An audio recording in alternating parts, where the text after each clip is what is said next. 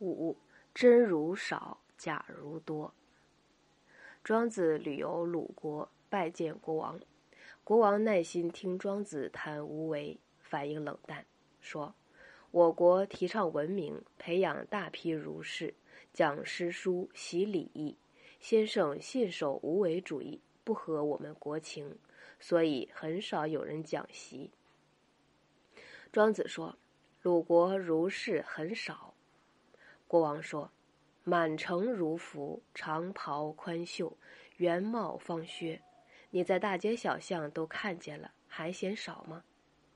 庄子说，在下庄周也曾听说，儒士打扮很不寻常，天圆帽子也做成圆筒形，戴在头上表示上知天象；地方靴子也做成方船形，踏在脚下表示下知地理。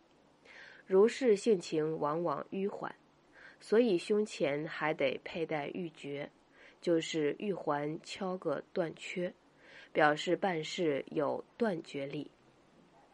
不过在下认为，君子信守儒家思想，未必都穿儒服；反过来说，穿了儒服的人未必都懂儒家思想。陛下认为我说错了，不妨通令全国。凡不信守儒家思想而敢穿儒服者，处以死刑。国王立即通令全国，五天期限满了，全国城乡所有儒士尽换新装，不敢再穿儒服。但有一位成年男士偏要一身崭新的儒服，显然是赶缝的，立正站在王宫外，毫无惧色。